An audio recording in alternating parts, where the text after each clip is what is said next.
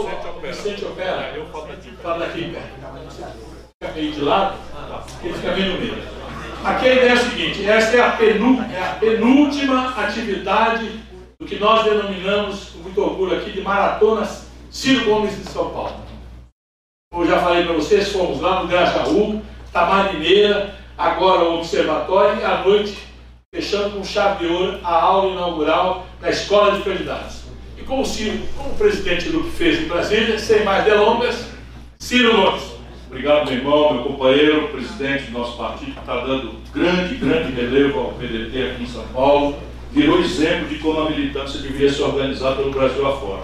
Antônio Neto, quero lhe agradecer esse privilégio. A maratona aqui foi, na verdade, um, um certo banho na minha alma sofrida por esses dias que passou aí, né? porque aqui eu encontrei muita gente ativa, sabendo do que nós estamos tratando. O que é o Observatório Trabalhista, antes de mais nada?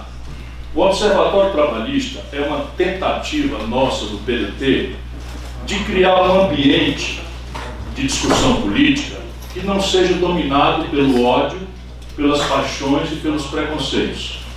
Se vocês bem repararem, os debates no Brasil ultimamente não, não, estão, não são mais razoáveis, tanto mais com o apoio de uma internet que aguenta qualquer maluquice que você queira botar lá dentro estão chamando de fake news, lá na minha velha São Paulo chamavam de mentira. Né? Mas assim, edição de vídeo, diálogo e tal. E o que está acontecendo com o nosso país? Nós estamos completando, deixa que eu lhes diga, do fundo do meu coração. Sou muito responsável, estou aqui diante de um extraordinário talento, professor da Fundação Getúlio Vargas, é um camarada que tem responsabilidade, se eu sou político, ele não é, um acadêmico, trazer ele para o mundo da política. Isso. Mas eu não ando mentindo por aí afora, não. Estou aqui diante dele. Eu estou dizendo, para resumir, que o Brasil está completando 10 anos, a pior década dos últimos 120 anos de, em matéria de desenvolvimento econômico. No chão, todo mundo está vendo. 14 milhões de desempregados, 32 milhões de pessoas na informalidade, 5 milhões e 500 mil pequenas empresas na inadimplência, indo para a quebra. É? Nós estamos com 63 milhões e 500 mil brasileiros com nome sujo no SPC, proscritos do crédito, e o estado de bem-estar social intencionado pela velha Constituição de 88 está sendo revogado. Isso é o que está na parada hoje. Todas as superficialidades, elas escondem isso. E aí nós estamos então querendo, porque o que mais aperfeiçoa o bolsomínio é o petralha.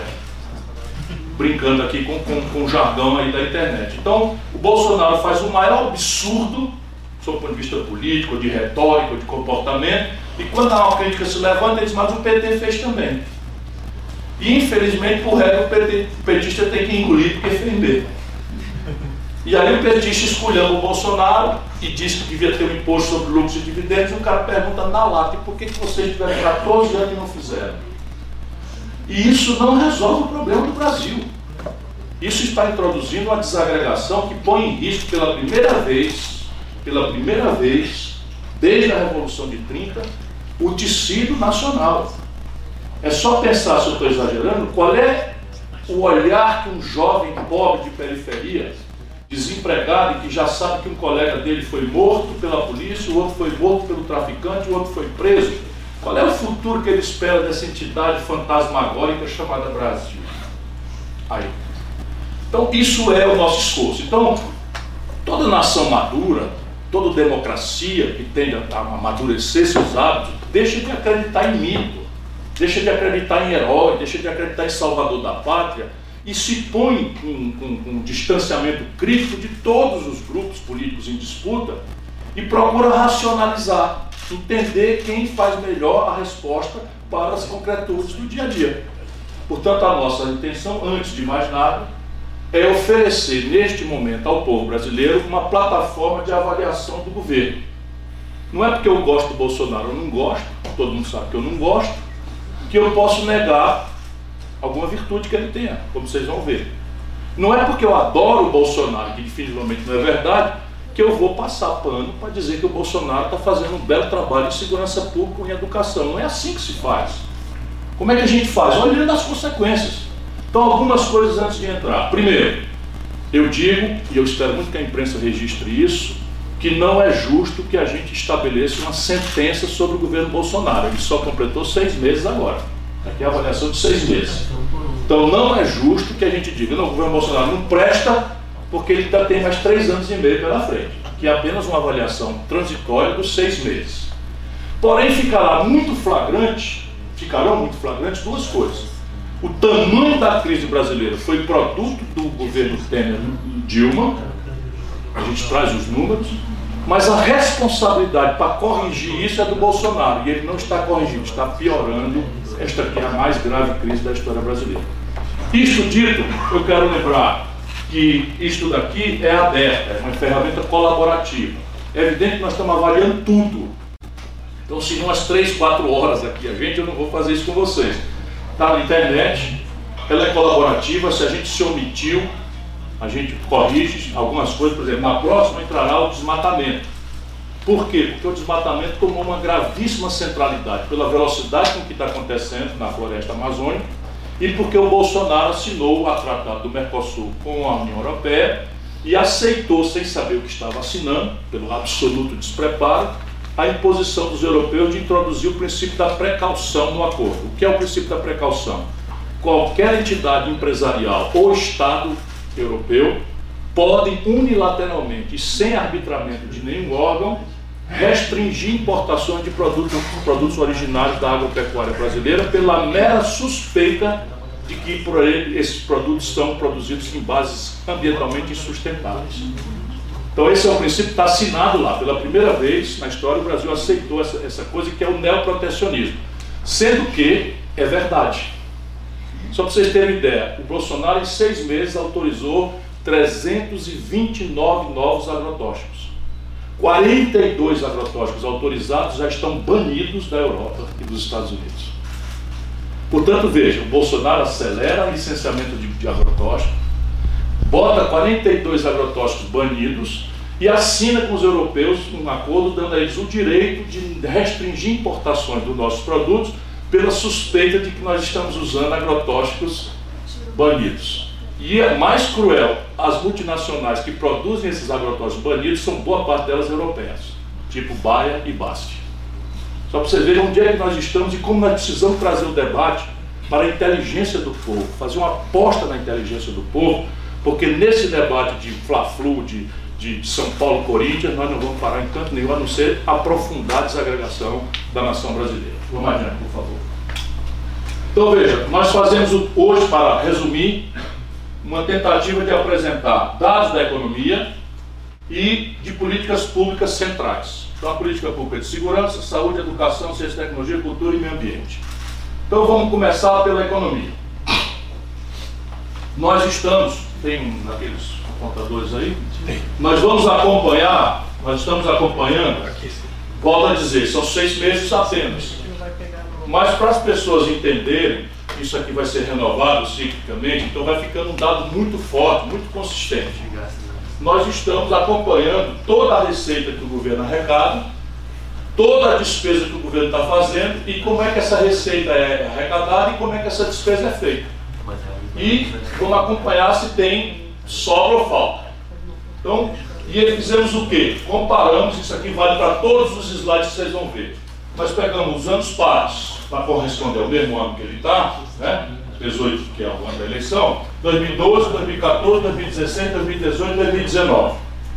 Todos os dados têm fonte oficial. Portanto, aqui não tem pegadinha, não tem negócio de inventor número, que às vezes eles querem me desqualificar que eu invento número. Isso aqui é tudo, por exemplo, aqui é fonte Secretaria do Tesouro Nacional. Tudo número oficial e dessazonalizado, ou seja, tudo a valor constante. Nós estamos comparando alho com alho e bugalho com bugalho. Então veja, o que está acontecendo mostra evidentemente que a crise brasileira começa em 2014, se aprofunda gravemente em 2016 e para mais ou menos aqui. Como é que a gente vê isso? A receita total que caiu de 560 para 508 bilhões de reais no período de, de, de seis meses e está estabilizado em 539. Portanto, a receita pública em termos nominais está estável. A despesa continua mais ou menos aqui. E aqui é uma tradição sazonal que vocês vão ver nos próximos, onde aparece o buraco na conta do governo. Então vocês vão ver, por exemplo, toda a mentirada de propaganda que a reforma da Previdência vai salvar o Brasil, etc, etc, é uma mentira grosseira. Vocês vão ver para este ano, o ano que vem, que isso aqui é uma, é uma, é uma corrida de fundo. Nós vamos mostrar o efeito fiscal de curto prazo da reforma da Previdência, é nenhum. Atenção, imprensa que está aqui. Eu estou dizendo, com as responsabilidades de quem pode dizer uma grande bobagem, que o efeito fiscal nas contas públicas do Brasil, dessa famigerada, injusta e perversa reforma que se acompanhou, não que não precisemos fazer uma reforma, o PDT tinha uma proposta, continuaremos lutando por ela, não vai ter efeito no curto prazo nenhum na conta do governo. Adiante, por favor. Aqui, então, agora nós olhamos a despesa. Também, de novo, sazonal. Olham aqui. Isso aqui, essa linha pontilhada, é o investimento brasileiro. Então, o que é o investimento? É o que sobra que o governo arrecada, o que ele gasta com os custeios, que é, vamos dizer, para dentro da máquina, e aquilo que sobrando ele vai investir naquilo que a população espera. Infraestrutura, melhoria, um novo hospital, uma nova, uma nova escola, etc, etc. Olha o que acontece com o Brasil. esses números todos são de investimento mesmo, tá? 30.9, 36. Sim, isso aqui. É, tá, é isso que eu estou dizendo. Então veja, em 2014 nós estamos investindo 36 é, aqui é, é, dinheiro ou percentual? É dinheiro, claro. 37 bilhões de reais. Valor constante. Hoje nós estamos investindo 12. Isso aqui é o menor volume de investimento da história do Brasil desde a Segunda Guerra Mundial. Portanto, o governo vai bem, vai mal. Não estou dizendo que foi ele que produziu essa hecatombe. Estou mostrando que a, o desastre começa com Dilma, Temer, mas aqui não muda nada. Aqui está o número e tal. Depois a gente decompõe esse investimento geral naqueles gastos que já envolvem custeios. Por exemplo, educação. Nós tivemos um pico de 15 bilhões em 2014, volto a dizer, no período, tá certo? E caiu para 11,7 em 2016. 8,1 é o menor investimento em educação da história brasileira. Números gelados, Secretaria do Tesouro Nacional é a fonte números de sazonalizados. Adiante. Ah, vamos pegar na volta. Saúde. Você tinha. Não, não, então, esse número aí é, é, da, é do investimento. Não. Esse aqui? É, porque não, como é... os dois gráficos estão muito juntos. Sim, mas a, a, bola é a saúde. Ah, a bola é a saúde. Então pronto, a bola na saúde. Nós chegamos a investir 36,8 bilhões. Eu não vejo cor. Não sei se vocês sabem, eu sou daltônico. Aí eu vi as vezes botarem quadradinho, criando de bola, não estou olhando a cor. Então, na bola, você teve em 2014 um pico de investimento em saúde, 36,8, cai 2016, cai um pouco mais em 2018 e despenca no governo Bolsonaro. 2019, no mesmo período, nós estamos aqui ao redor de 31, 32. Vamos lembrar sempre de botar um númerozinho aqui depois, por favor, que o Nelson é que me ajuda a liderar a equipe que manda isso aí. Aí sim, uma coisa que são, são despesas mais ou menos obrigatórias, que não são discricionárias pelo governo, por isso estão atacando com a tal reforma da Previdência, são essas aqui. Vocês vão ver que a despesa com Bolsa Família, LOAS e abono salarial, que é essa que estão atacando agora, portanto lá na frente nós vamos ver isso cair, ela mais, mais ou menos se mantém estável mesmo da crise. Por isso que eles estão atacando essa despesa. Eles vão atacar basicamente, depois de educação saúde, eles vão atacar Bolsa Família e tal. Depois vocês vão ver que em matéria de juro, correção de enrolar de dívida, zero providência. Adiante, por favor. Bom, aqui está o desemprego. Nessa, nessa, nesse número, nós estamos tentando antecipar tendências e estamos ganhando, estamos batendo um bolão foi o Observatório Trabalhista que, por primeiro, anunciou que o Brasil estava em recessão, ou pelo menos no primeiro trimestre caiu, enquanto a imprensa falava, replicando o mercado, que nós íamos crescer 2% ao ano. Nós dizíamos, não tem crescimento. A economia brasileira no trimestre caiu. Por quê? Porque a qualidade da nossa fonte é ajudada pelos nossos companheiros do Senado e da Câmara e a gente sabe que as andorinhas dormem. Então eu tenho muita gente no Banco Central, eu tenho muita gente na, na, na, na Ministério da Fazenda, eu fui ministro da Fazenda, então a gente consegue números fiéis, fonte IBGE e PNAD. Então, repare, o desemprego no Brasil, aberto, estava em 6,7, aqui é milhões de pessoas, né? É, milhões de pessoas. 6,7 milhões de pessoas em 2014. Explode para 10 milhões em 2016, 13 milhões em 2018. Então a crise começa aqui. O que importa se eu gosto, se eu não gosto, a Petesada se zanga muito comigo, mas os números são assim. Senão a gente não vai entender o que está acontecendo no Brasil. E piora, sistematicamente não tem resposta nenhuma. Então a população. Aí, agora, esse número aqui nós estamos trazendo para ver se a gente populariza. Isso aqui é a véspera do desemprego. Então a tendência do desemprego é melhorar, toda a propaganda oficial está falando isso. Nem tem nem cachorro que é a tua alma, né? Isso é uma expressão lá do Nordeste, né? que os empregos vão voltar com a reforma da Previdência. Nada indica isso. Por quê? Porque a antivéspera do desemprego é a população subutilizada. Todo mundo entende, quando você está numa situação de mais ou menos pleno emprego, demanda alta, você tem hora extra. Quando você tem demanda deprimida e tal, não tem hora extra, nós estamos no sindicato, nem tem hora extra e começa a ter férias, férias coletivas, antecipação né, de, de férias, etc, etc. Então, a população subutilizada no Brasil tem uma, uma, um pico de baixa em 2014 e explode para 28 milhões e 100 mil. Portanto, nenhuma indicação nós temos que o desemprego aberto vai melhorar. Por quê? Porque antes de desempregar, eu começo a subutilizar a utilizar, sub, subutilizar. Então, se eu estou subutilizando, antes de contratar gente, eu, eu otimizo a escolha e eu estou piorando. Eu estou tentando ver se a gente introduz para as pessoas terem um juízo objetivo, científico, racional, para acompanhar criticamente, sendo simpático ou não simpático, não interessa. Né? Adiante, por favor. Ali é o número de pessoas, aqui é o número em percentual. Encontramos a mesma tendência. Uma discreta queda no desemprego aberto, 12,7 para 12,4 e uma alta na população subutilizada que está em um quarto da população brasileira. Isso não tem, não tem muito precedente internacional o tamanho da depressão econômica que nós estamos vivendo. Adiante. Aí nós estamos destacando que é uma preocupação muito especialmente grave para mim é como é que isso rebate entre os jovens brasileiros. Então vocês vão ver toda hora pensando e falando nisso. Então, entre os jovens de 18 e 24 anos no Brasil, o desemprego está em 27%. Se é 12% geral, na média, é mais do que o dobro entre os jovens. E aí vocês vejam, em 2014 era 15%. Em 2016 subiu para 25%, aqui está a hora da crise. 28% e agora uma discreta queda, que a gente não sabe se se sustenta, mas somos honestos, estamos mostrando que no semestre caiu um ponto o desemprego aberto entre jovens de 18 a 24 anos. De novo, fonte oficial, tudo sazonalizado, etc. Adiante, por favor. Aqui é a renda média do brasileiro. Né? Então aqui a gente apura a renda média, ou seja, somando todas as rendas do povo e dividindo por cabeça, como é que as coisas estão. Elas estão mais ou menos estáveis. Né?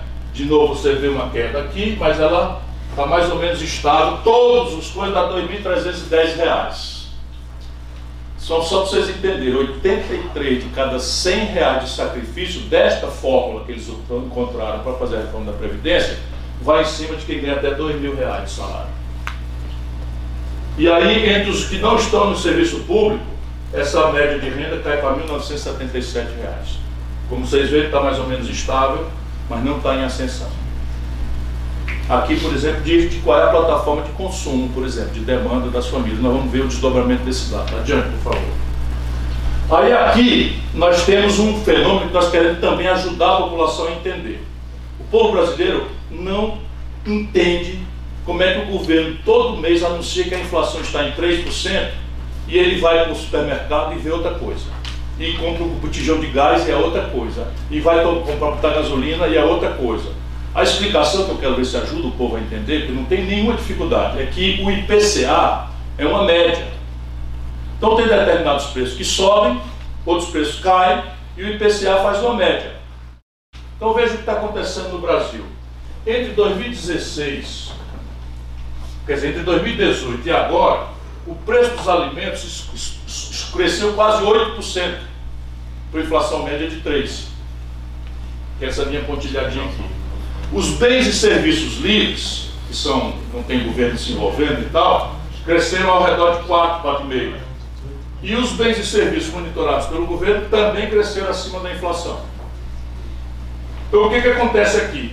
Se você ganha um salário mínimo, você praticamente gasta todo o seu salário. Lembrando que a média de renda de quem não está no serviço público é de 1.200 e poucos reais. Não, mil? 1900, 1977. Então, se você ganha até 2 mil, o peso do seu custo de vida em alimentos e energia, por exemplo, é quase 80% de tudo. E os remédios que são controlados pelo governo é quase 80% de tudo. Esses preços todos subiram acima da inflação. Enquanto os preços livres estão mais ou menos se comportando na inflação. E aqui também está um dado que pergunta e ninguém responde, por que, que a taxa de juros do Brasil e o spread bancário são tão criminosamente altos se a inflação está desse tamanho? Vamos olhar isso mais na frente, adiante. E é essa aqui vem agora. Né? Então veja, a taxa de juros básica da economia, quem manda é o governo. Isso aqui está no semestre, não é isso? É no, é no anual. Não, mas taxa real então. Taxa real. Bom, então é o seguinte, descontada a inflação, a taxa que o governo está pagando é de 2%. É, pode-se dizer, a menor dos últimos muitos anos.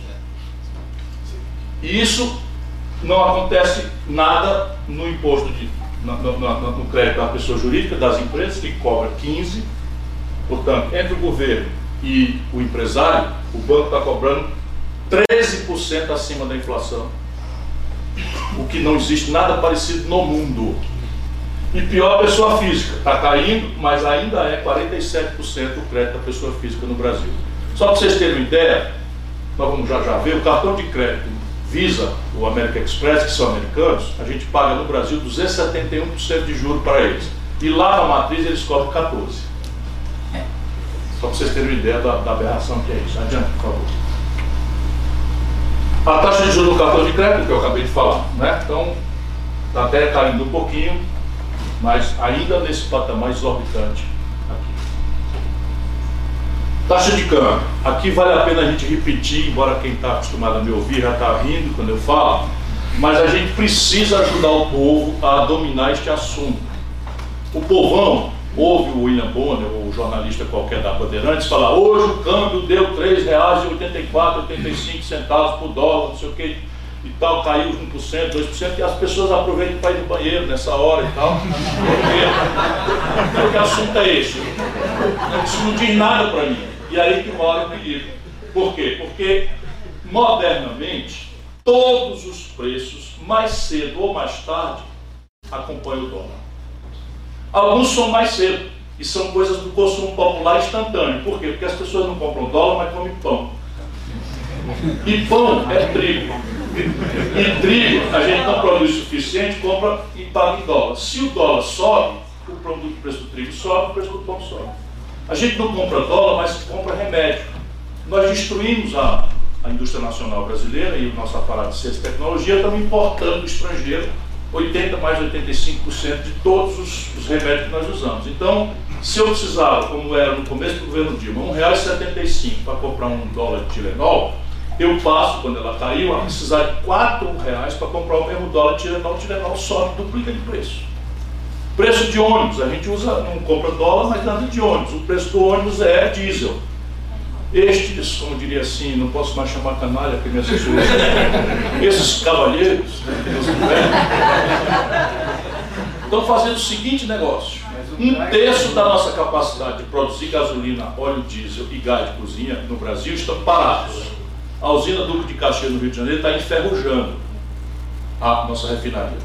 Pois bem, um terço da nossa capacidade de produzir óleo diesel estão parados e nós estamos importando 80% dos Estados Unidos 206 milhões de barris de gasolina óleo diesel. Só que a diferença é que produzindo em Duque Caxias a gente produz em real. E comprando dos Estados Unidos é dólar na veia. Por isso que a gente explica por que, que os caminhoneiros estão desesperados, por que, que o gasolina bate em 5 reais na bomba, porque para além de não termos uma política séria na Petrobras, nós estamos dolarizando os preços instantaneamente. E isso aqui mexe com todos os preços. Então a taxa de câmbio no Brasil revela também insegurança do tal mercado. Por quê? Porque quando o mercado não confia que as coisas vão melhorar, eles transformam o real em dólar para ficar olhando se a crise vai acontecer e eles ficarem escorados numa moeda forte e a outra moeda fraca, que é o real, mincar. Então o que está acontecendo? No ano frágil, ou na crise do, do, do, do na crise do impeachment, o câmbio estava 3,64. Isso tudo a valor constante. No ano eleitoral, em que um cara como eu podia eventualmente ganhar a eleição, etc., o câmbio bateu em 3,44. Com o Bolsonaro está em 3,84. Ou seja, enquanto se fala uma coisa, o mercado está todo escorado em dólar para olhar o que vem por aí. Então caiu agora para 3,70, mas isso aqui é a média da taxa de câmbio nos primeiros seis meses do governo. Isso tudo explica um, um pouco o que é está acontecendo no mercado externo do Brasil, a confiança externa do Brasil. Adiante, por favor. Aqui está o dos da questão. Assunto tabu que a gente tem que ajudar o povo a entender. Dívida pública. Então, todo problema brasileiro, todo sacrifício, o juro alto que inviabiliza o seu crédito no SPC, o juro alto que destrói as empresas, tudo nasce desse fenômeno. Como vão as coisas? A dívida pública brasileira, vejam a tragédia. Valores constantes. A preço de hoje. A dívida era 3,7 bi em 2012, trilhões, tri, T de tapioca. Então, a dívida era 3,7 trilhões, a gente se esfola de pagar juros, de cobrar, de cortar tudo e tal, não sei o que e tal, e ela sobe para 3,9. A gente se esfola no meio Levi, no meio Levi, bota a taxa de juros em 14%, que é a Dilma, o PT. E ela sobe para 4,7. Olha aqui. A gente se esfola, faz um golpe de Estado, bota o Temer, o Temer faz o congelamento dos gastos sociais da Constituição, que é uma aberração que vai estrangular o Brasil, e, ó, e ela vai para 5,2. E entra o Guedes e fala que vai, que não vai, que acontece tal, que agora o mundo se acabou, que a nova política e não sei o que tal, e ela vai para 5,4 em seis meses. Isto daqui vai matar o Brasil. E não demora. Por quê? Porque a gente tem que pagar isso aqui, não é com PIB, a gente tem que pagar isso aqui com tesouro.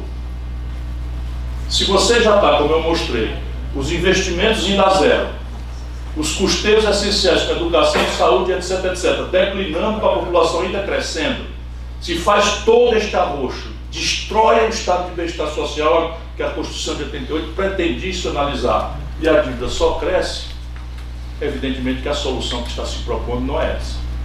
E o trágico é que isso perpassa governos de esquerda. Se a gente não parar para pensar nisso, nós não vamos achar o caminho. Por afetos ou por raivas, isso aqui é um modelo. Não é problema de Francisco, de Lula, de Dilma, de Ciro ou de Temer. Isso aqui é modelo. E o modelo é o mesmo. É um modelo de retroalimentação do endividamento, porque 10 mil famílias vivem do rentismo da especulação financeira, enquanto a nação inteira está indo para o osso, para o vinagre, para o desespero, para servir a esse Senhor. Adiante, por favor. Isso aqui é a mesma coisa com o percentual do PIB. Então vejam, sai de 53, 54 para 68% do PIB no governo PT, para 2016, 2018, governo Temer, olha aqui o saldo, e 78% no governo Bolsonaro. É aí que está, 51% do orçamento que prevê todas as receitas e todas as despesas são para juro, amortização e rolagem de dívida. Como nós estamos em desequilíbrio primário, não estamos acrescentando um centavo para abater essa dívida e o juro permanece criminosamente alto, esse aqui vai engolir o Brasil. Adiante. Agora, dívida, para a gente ajudar o povo a entender, não é um problema em si. O problema da dívida, e todo brasileiro sabe disso, é o perfil dela. E nós precisamos ajudar o povo a entender isso aqui. O problema da dívida brasileira chegar em 80% do PIB já já, não é que isso já é muito grave, muito rápido a aceleração disso. É o problema do perfil dela. Vamos explicar.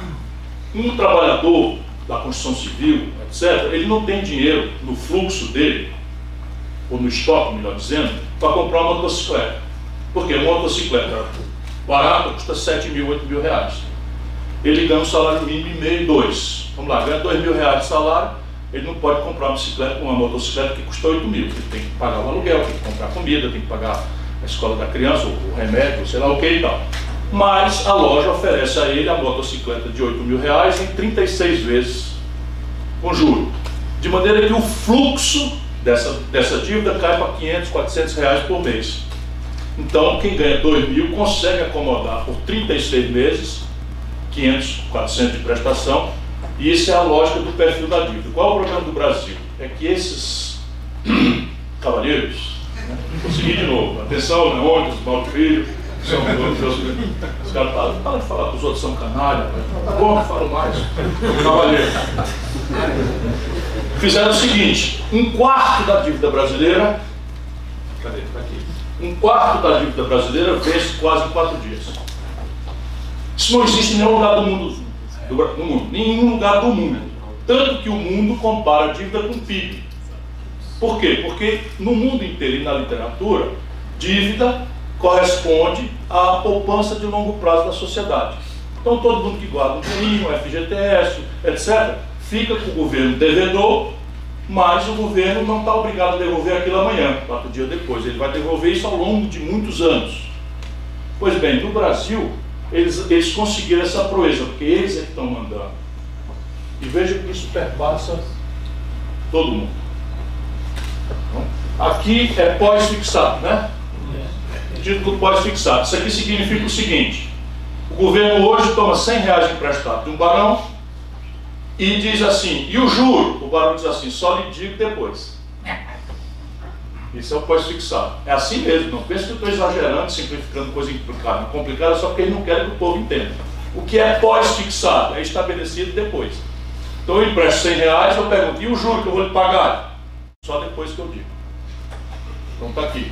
Metade da dívida brasileira a gente não sabe quanto vai custar, porque eles fazem esse absurdo. E a outra aqui, 23% é uma fraude. Vocês vão ver, tem gente da imprensa aqui, pode procurar na imprensa, mas não há perigo que vocês lerem.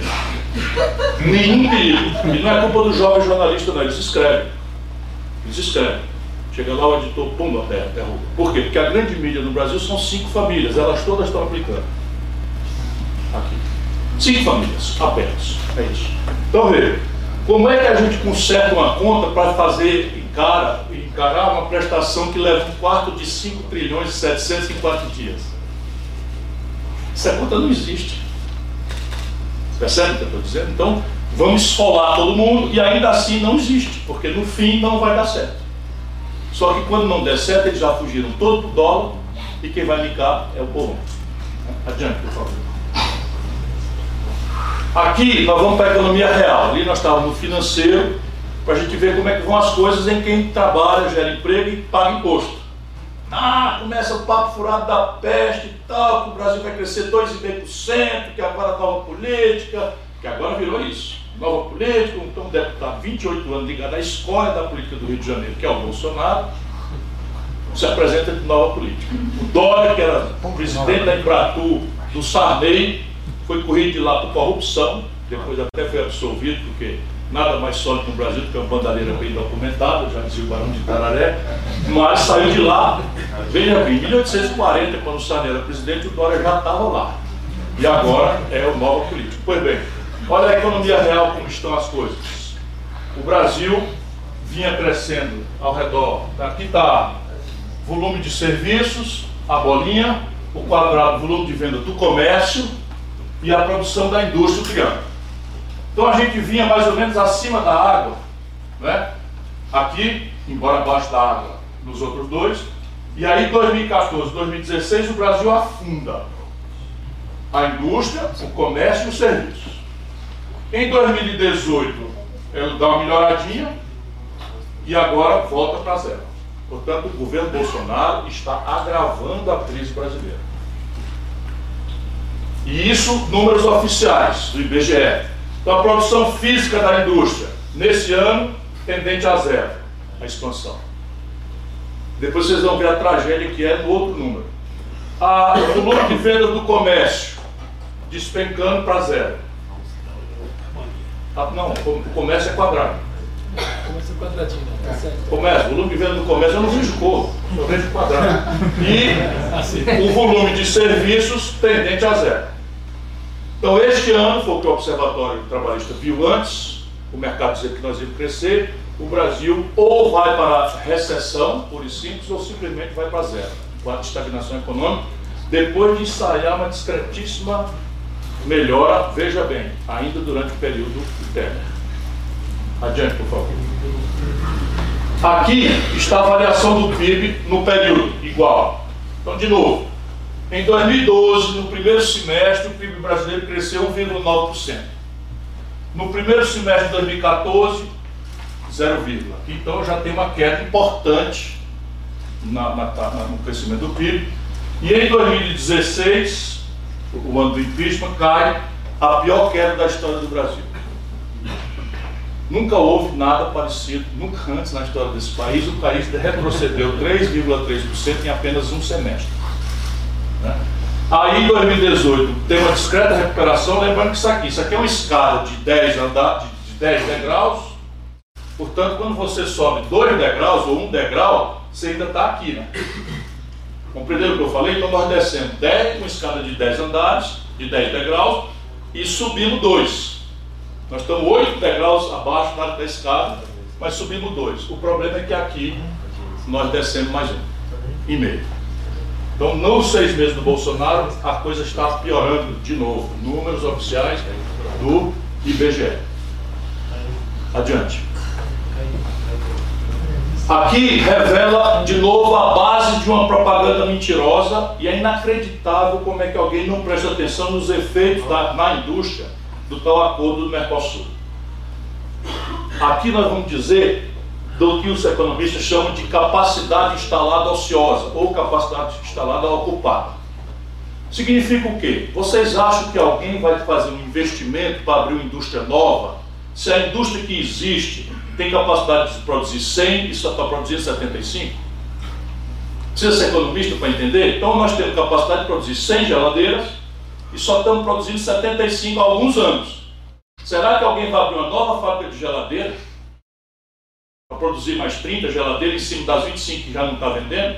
Então não tem investimento com esse dado. Então veja, em 2012 a gente estava com 82 de cada 100 geladeiras sendo produzidas.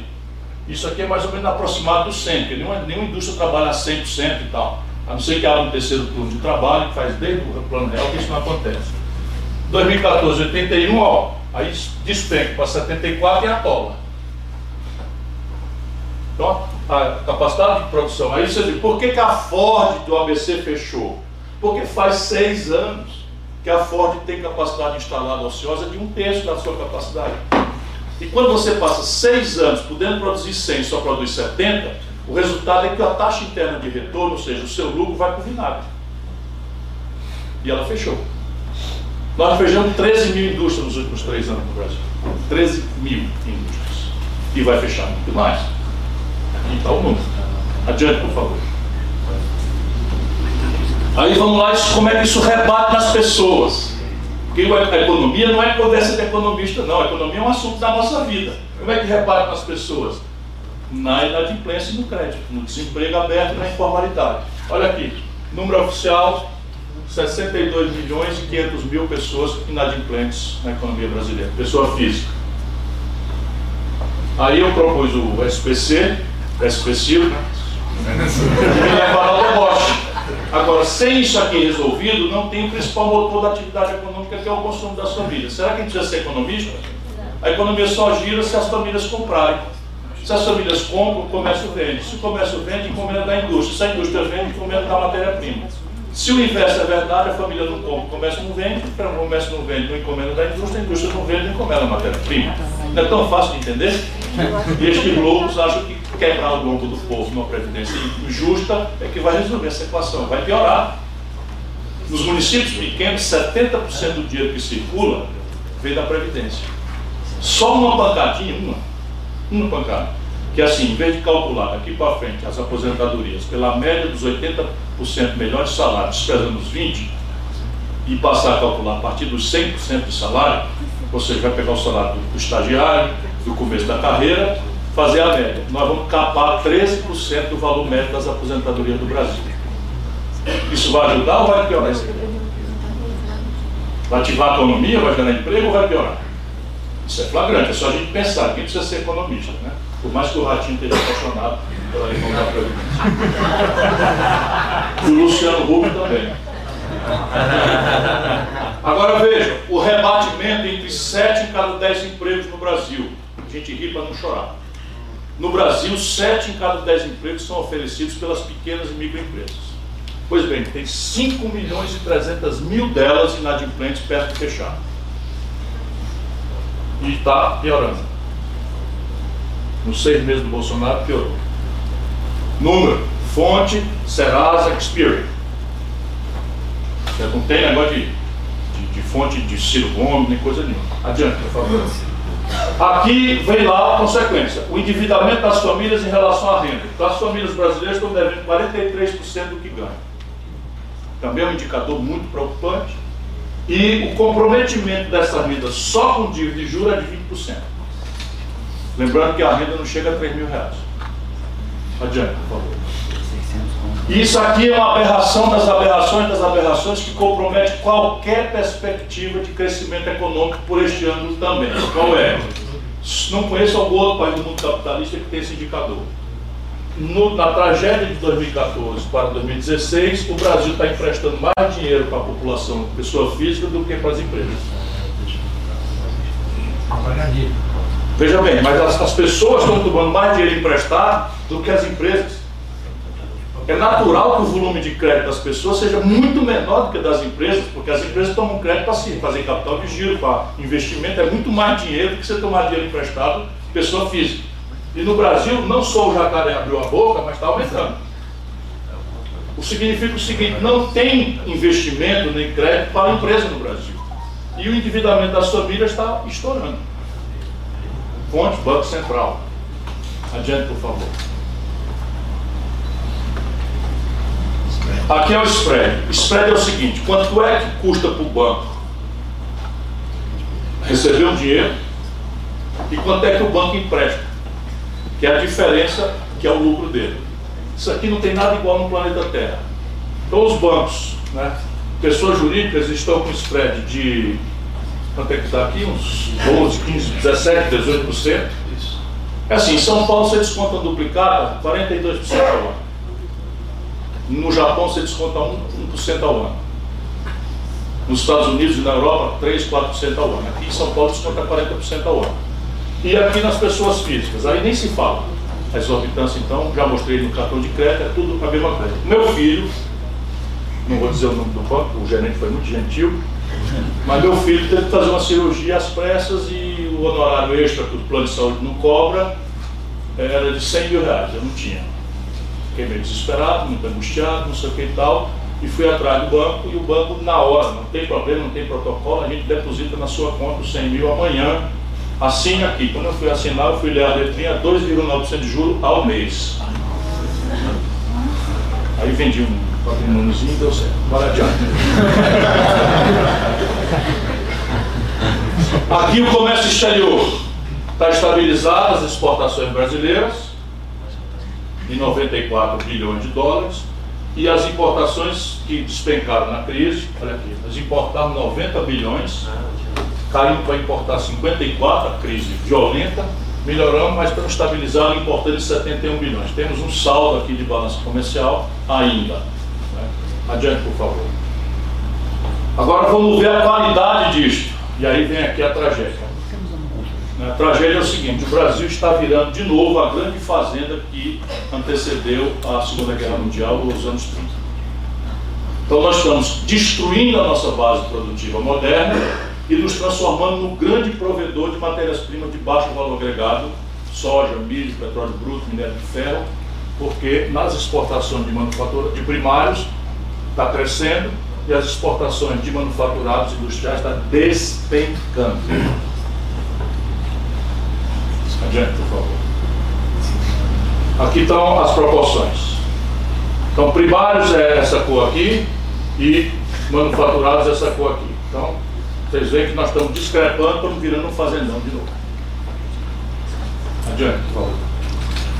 Aí o resultado das transações correntes é um número mais técnico para a gente acompanhar. Veja bem, todo dólar, se eu, puder explicar assim, você me corrija, mestre. todo dólar que o país tem que mandar para o estrangeiro e todo dólar que entra do estrangeiro aqui, a gente chama de transações correntes.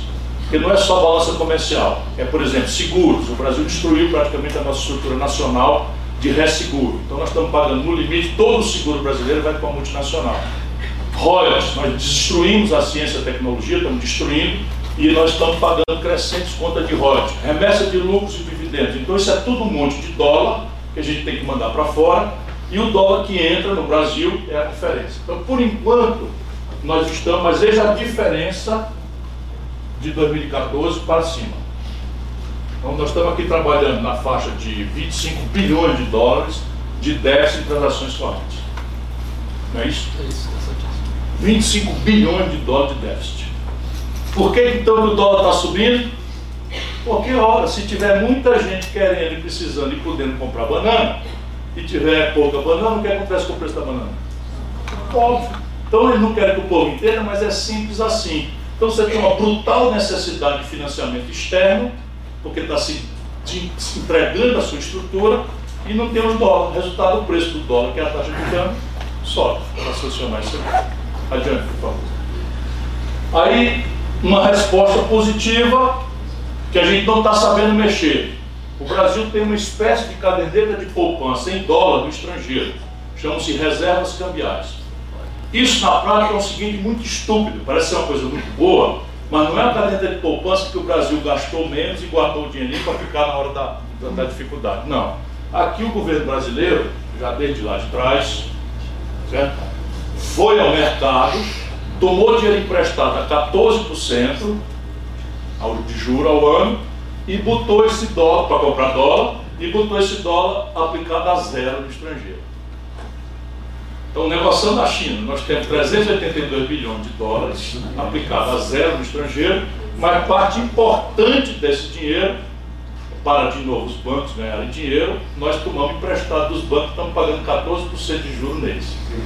Então, evidentemente que a gente devia usar uma parte disso para diminuir a dívida brasileira ou quem sabe fazer um lastro para começar um fundo soberano para reestruturação de passivos de empresas, etc, etc, que nós propusemos na campanha. Adiante, por favor.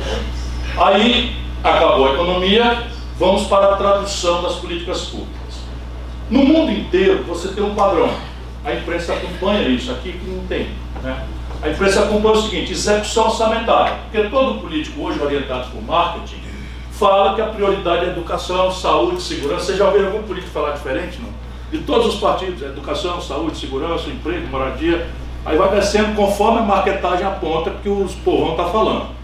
Mas as pessoas, numa democracia amadurecida, elas não vão na conversa mole de político. Elas olham assim, como é que está a execução do orçamento no assunto. Porque a execução do orçamento é que diz se a prioridade é de verdade aquilo ou não.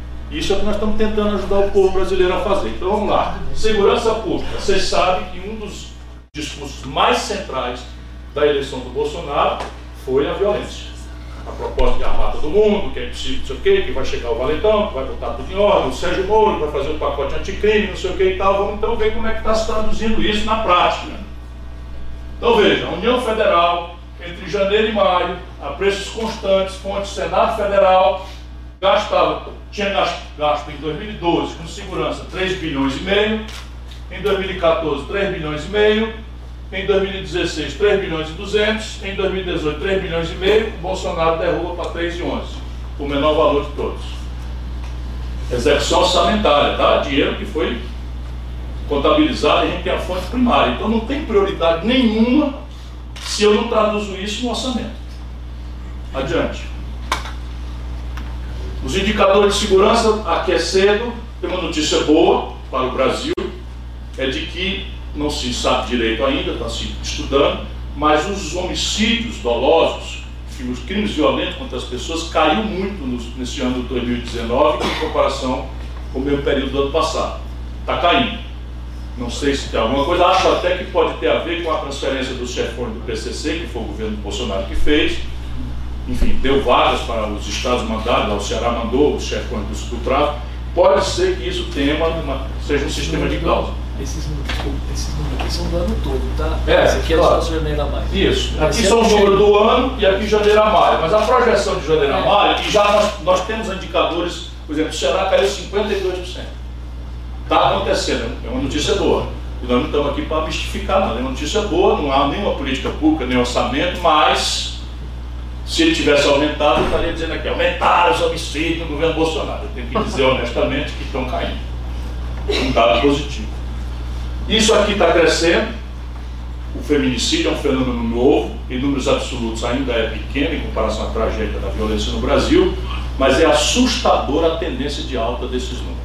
Nós não temos ainda o número de 2019, mas todos os especialistas estão me dizendo que está aumentando. E os estupros aumentando de forma selvagem. Aqui são números oficiais notificados, que a gente sabe que isso é subavaliado. Porque as mulheres não gostam de ir na delegacia denunciar estupro, porque são maltratadas, desrespeitadas. Muitas vezes são culpadas de terem sido vítimas porque pintaram a boca com uma certa cor, ou porque usaram uma roupa de outra cor, vivo repetindo isso. Mas olha aqui o que está acontecendo. Adiante, por favor. Saúde. Então, saúde é o principal problema da população em percepção. 2012, 36,5, 2014, 44,6, 2016, 41,8, 2018, 39,5, ou menor execução orçamentária desde 2012 em saúde pública. Então, está aqui claramente, gasto com saúde em queda. Lembrando o seguinte, isso aqui foi expressado no SUS com 1 milhão e 600 mil novos usuários que desertaram dos planos de saúde porque não dão conta de pagar. Então aumenta a necessidade de, de investimento e cai o investimento em saúde. Adiante, por favor. Aí nós chegamos aqui, onde é que isso acaba impactando para a gente ter uma guia de, de, de prioridade no debate. 77,6% da população depende do sistema público de saúde. Só 22,4% tem acesso a plano de saúde, que está em queda e em alta. Adiante, por favor. Aqui nós vamos acompanhar é a taxa de mortalidade e taxa de mortalidade, está mais ou menos em declínio permanente, discreto, mas permanente, e a taxa de, de mortalidade também mais ou menos em alta, porque nós estamos envelhecendo a demografia brasileira. Adiante, por favor. Aí veja o efeito de você derrubar a conta. Quando a gente vai olhar, a gente estuda e a gente tira aquilo que chamou mais atenção. A cobertura vacinal brasileira em 2012 era 77%. Em 2014, 86%. Em 2016, 72%. Em 2018, 78%. Com Bolsonaro no mesmo período, 57%. Cortaram a vacina. O Brasil, nesse semestre do Bolsonaro, perdeu a certificação internacional de área imune a sarampo. Já como primeiro efeito, e doenças medievais estão voltando por conta dessa estupidez de cortar na prevenção. Adiante, por favor. Educação.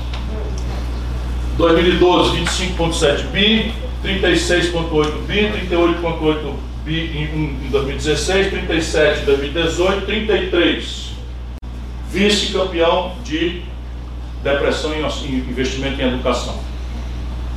Então, não tem nenhum assim, investimento em educação está caindo no período comparado do mesmo, do mesmo do governo anterior. Adiante. Aí aqui nós estamos acompanhando alguns indicadores que são críticos porque isso aqui é uma coisa de longo prazo, vamos acompanhar tudo. Então você tem hoje, por exemplo, o percentual de crianças na pré-escola no Brasil, 84,5%. O percentual de jovens no ensino médio, 69,3%. O percentual de crianças em creches, olha a tragédia, 29%. Isso aqui a gente tem que focar, porque se nós não pudermos usar o filho dos pobres nas creches, é muito improvável o desenvolvimento psicomotor, que depende gravemente, nestes três primeiros anos, de sociabilização, comida, remédio e afeto. Isso aqui é um número vergonhoso para o Brasil. Nós vamos acompanhar como evolui. Adiante, por favor. E o percentual, volta só para a gente saber. O percentual de jovens no ensino superior brasileiro. A Colômbia tem 42% dos garotos de 18 a 25 anos matriculados no ensino superior. No Brasil, 25%. E eles estão pensando em cortar e restringir ainda mais o acesso. Indicadores, isso aqui é uma coisa que um militante nosso tem que ter atenção permanentemente e tentar que o povo preste atenção nisso. Isso aqui é o percentual de jovens brasileiros que não trabalham nem têm oportunidade de estudar. Nós estamos falando em, é, em neném. 23% dos jovens brasileiros para a idade de 15 a 29 anos neste país nem estudam nem trabalham. 67,5% deles negros. Isso aqui é o exército de reserva da violência. O garoto não estuda, não trabalha, está na televisão todo dia dizendo compre, compre, compre, compre. Ele quer portar os elementos simbólicos do êxito social, para ser aceito pelo grupo, quer ter o tablet, quer ter o, o smartphone, quer ter não sei o que. Não tem, o avião do narcotráfico ali voando e oferecendo 50 reais de diária para ele distribuir umas trouxinhas e depois morrer ou ser preso para fazer de conta que nós estamos fazendo uma guerra contra o tráfico. Se nós não olharmos isso aqui, está piorando. Adiante, por favor. Ciência e tecnologia. Às vezes não se dá valor, mas sem ciência e tecnologia não tem inovação. Sem ciência e tecnologia não tem engenharia. Sem ciência e tecnologia não tem indústria. Então o Brasil está com simplesmente o pior investimento em ciência e tecnologia desde sempre. Nosso astronauta, gente boa, está de baixo para lá, coitado. Não pode nem pagar as contas das bolsas de estudo. Vejam a queda de brilhante. Já é muito pouco. E aí despencou para isso aqui. Adiante, por favor. Cultura. Um país de 206 milhões de habitantes investe no semestre 220 milhões de reais em cultura. Fechou-se o Ministério da Cultura. Por quê? Porque aqui a ideia é o obscurantismo. E aí você começa a falar para as pessoas e elas não têm equipamento para saber que a Terra não é plana. 7% dos brasileiros não acreditam. Acho que ali tem 8% de, de, de, de cearense gozador. A pessoa está na rua e o cara dá da folha, chega e me pergunta, você acredita que a Terra é redonda ou plana? Eu digo na hora que é plana. Mas o rapaz não tem culpa de uma pergunta besta dessa. Então, eu digo que é meio ambiente. Né? Meio ambiente. Olha aqui uma novidade boa. É o único lugar onde nós encontramos, com toda essa tragédia de esculhambação e o Brasil sendo condenado internacionalmente, na execução orçamentária, aumentou um pouquinho o gasto, embora abaixo do, do período melhor, aumentou um pouquinho o gasto do Bolsonaro. Foi o único lugar onde nós encontramos, portanto, alvíceras, melhorou a execução orçamentária em meio ambiente, na função meio ambiente, de 870 milhões para 940 milhões de reais. E nós vamos tentar entender onde é que foi isso ainda, mas honestidade é preciso. Eu não sou o Bolsonaro para ficar mentindo. Comprar agrotóxico. Como é? Licenciamento de agrotóxico, pode ser. Ou uma, uma turma para. Vamos lá. Muito obrigado a todos pela atenção.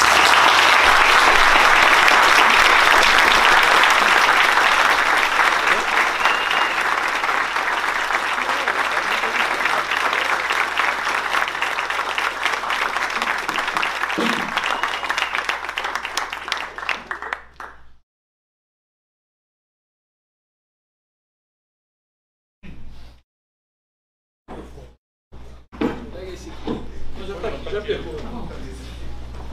Bom. Presidente, está muito bom. Boa, com suas ordens. Olha, a gente vai abrir algumas perguntas. Mais cinco perguntas? Como quiser. Mais cinco perguntas. Alessandro, vamos organizar aqui, Alessandro? Entendeu, Alessandro? Levantem as mãos. Gabriel. A gente tem um. Faz um microfone sem. Tem um. Três. Cassiano, Fechar esse bloco Me ajuda aí, tu veio rapidinho para ir para falar. Então, esse primeiro aqui. Tá bom, vai lá, Gabriel. Diz de onde é, quem é, para que o presidente sabe quem é. Estava desligado. Alô? Alô? Alô, alô. Não tá funcionando. Eu consigo ouvir, tá? Consegue ouvir? Consigo. É que pra, pro, pra live precisa do. Tá funcionando já, pode Som. bater aí. Tem que apertar, segurar, fica verdinho. Fica palmeirense aí, funciona bem. Aí, ó. Som. É, boa tarde, é, meu nome é Vitor, é, eu moro aqui perto. É, eu sou aluno de Relações Internacionais da Universidade Federal do ABC e eu queria fazer uma pergunta. É, Ciro, de que forma a gente pode implementar e sustentar no tempo é, uma política externa voltada aos interesses nacionais, é, num cenário que, por discurso de alguns setores, tende a fazer o Brasil a se tornar mais dependente do capital externo? Veja, talvez seja a pergunta de um milhão de dólares, porque toda a nossa lógica, para não supor que todo mundo é mal intencionado, não sei o que e tal, toda a lógica confessada do Fernando Henrique para cá, infelizmente, sempre passando Lula, Dilma e agora Temer, Bolsonaro, é que o Brasil precisaria cumprir o manual do bom moço internacional, que é o mesmo, privatizar, desregulamentar, arrochar as contas públicas no curtíssimo prazo e tal, para então ser reconhecido como bom moço internacional e ser de destino de capitais estrangeiros que vão nos salvar da nossa falta de dinheiro. Isto é uma grande mentira. E não é uma grande mentira é, que eu possa dizer e, e calar a boca. É uma grande mentira porque não há precedente internacional. Nunca houve na história da humanidade nenhuma nação que sustentou seu desenvolvimento com base no capital dos outros. Por quê? Não precisa ser economista brilhante como Nelson Marconi é para explicar. O problema, o problema é o seguinte: a grande finança internacional funciona igualzinho, com perdão da, da simplificação grosseira, gerente de banco. Você tem um saldo médio alto na conta, o gerente de banco lembra do dia do seu aniversário, manda cesta de Natal. Agora experimenta procurar falar com o gerente você com cheque especial furado. Não lhe recebe porque está em reunião. Por que, que, é assim? Porque banco não é casa de caridade, nem a finança internacional é lugar de caridade. O dinheiro se movimenta para se reproduzir, em ambiente favorável à sua reprodução. Então veja bem, sob o ponto de vista dos números que você viu aqui, uma indústria que está se desmontando. No ano 80, 30% do PIB brasileiro eram industriais, hoje é menos de 10%. Se você, com o resto de indústria que tem, não consegue produzir 100% do que você está capaz de produzir, quem é que vai investir para abrir uma, indústria nova? O capital financeiro internacional está procurando se reproduzir basicamente naquilo que são as nossas joias, onde nós estamos ganhando muito dinheiro. É óbvio, eles, querem ganhar dinheiro. Então o que, que eles querem do Brasil? O que está posto. Desde o Fernando Henrique é permitido se abrir a refinaria privada sem nenhuma restrição ao capital estrangeiro de, de petróleo no Brasil. Ninguém abriu uma refinaria no Brasil. O que, que eles querem? As refinarias que já existem. Para quê? Não é porque a refinaria é um bom negócio, é para destruir a Petrobras. Compreende? Então, querem comprar o que? Eletrobras. Qual é o país do mundo que vende ativos não tradables? O que é não tradable? É assim, uma usina hidrelétrica em Minas Gerais, ela vende quilowatt-hora em real. E se eu sou um investidor estrangeiro, eu venho para remunerar o meu capital investido em dólar. Ora, como é que se eu vendo em real, como é que eu, é que eu vou arranjar o dólar para investir para o estrangeiro? Olha o balanço de pagamentos. Você está construindo um passivo externo infinanciável no Brasil. De maneira que nós temos que ter clareza de que um país como o nosso não tem alternativa se não celebrar um projeto nacional de desenvolvimento. E esse projeto nacional de desenvolvimento deve ter clareza seus, das suas metas, objetivos, prazos, avaliação, controle, etc. Quem faz o quê pela lei do menor esforço. Mas um objetivo estratégico nós temos que ganhar politicamente no, na maioria popular. O objetivo do país deve ser enfrentar e superar a miséria e a desigualdade em X anos. No meu programa, a gente estabeleceu a meta de ser um país com os indicadores dos, de alguns países mais pobres do Mediterrâneo em 30 anos, o que nos obrigaria a perseguir uma taxa mínima de crescimento de 5% ao ano. E daí administrar as tensões, contradições, ameaças e oportunidades disso derivadas. O Brasil não tem projeto há muitos anos. Lamento, não tem projeto. E um projeto, para se afirmar, precisa ter duas pernas. Um, uma política exterior vinculada ao interesse nacional e um sistema de defesa que diga simplesmente uma coisa: aqui quem manda sou eu. Nós estamos destruindo as duas coisas.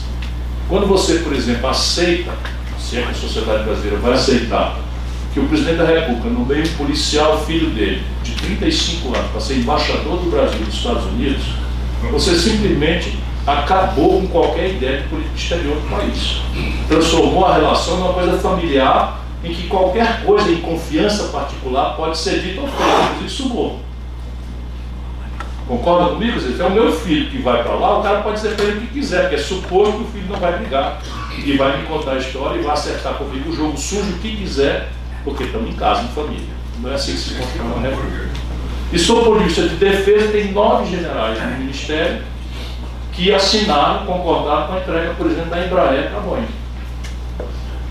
esse negócio não é porque eu sou nacionalista exacerbado, não tenho nada disso. A questão é que o Brasil tem pouquíssimas portas ainda para se reindustrializar com, com, com linhas de industrialização de projeção global. Uma deles é o complexo industrial da defesa. Por quê? Porque nós já gastamos uma fábula. E faz sentido o Brasil manter um aparato de defesa dependente do estrangeiro?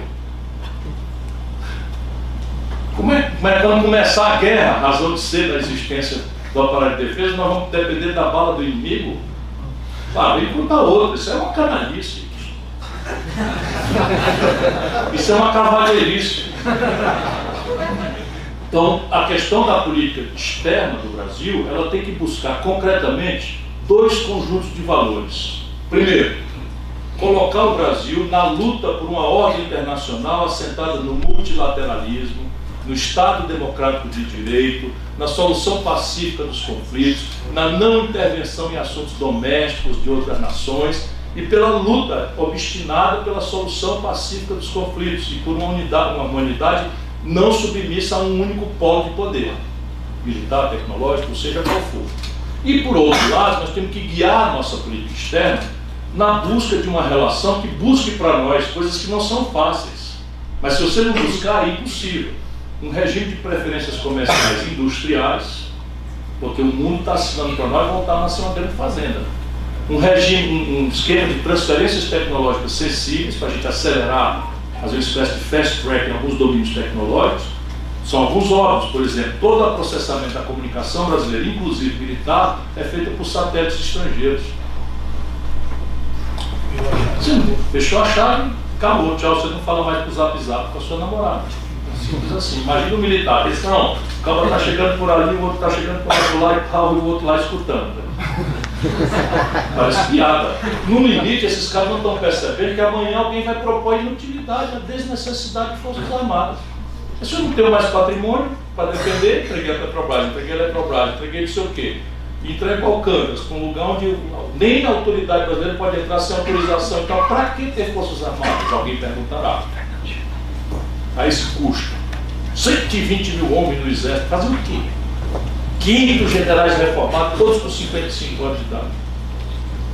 47 bilhões os, o exército, as Forças Armadas custam na Previdência Social e contribuem com 3.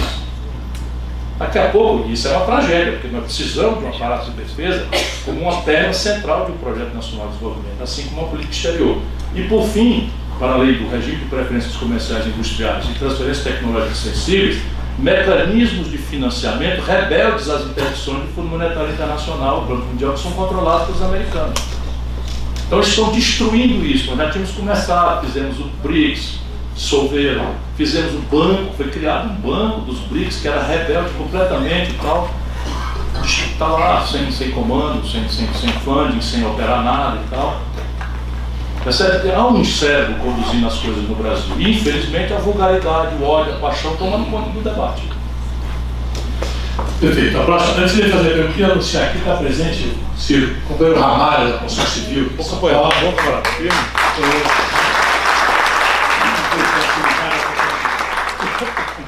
Boa tarde, Ciro. Meu nome é Fernando Cruz, eu sou servidor público estadual aqui de São Paulo. Tenho uma pergunta a respeito dos mais o programa Mais Médico do, do governo do PT e agora enfrentando esse problema com o Bolsonaro, né? Mandou todos os cubanos embora e parece que agora quer retomar alguns deles com o programa Revalida. Qual a solução para isso? Tem alguma proposta para isso? Por gentileza, obrigado. Veja bem, repare bem. Saúde é uma coisa para ontem.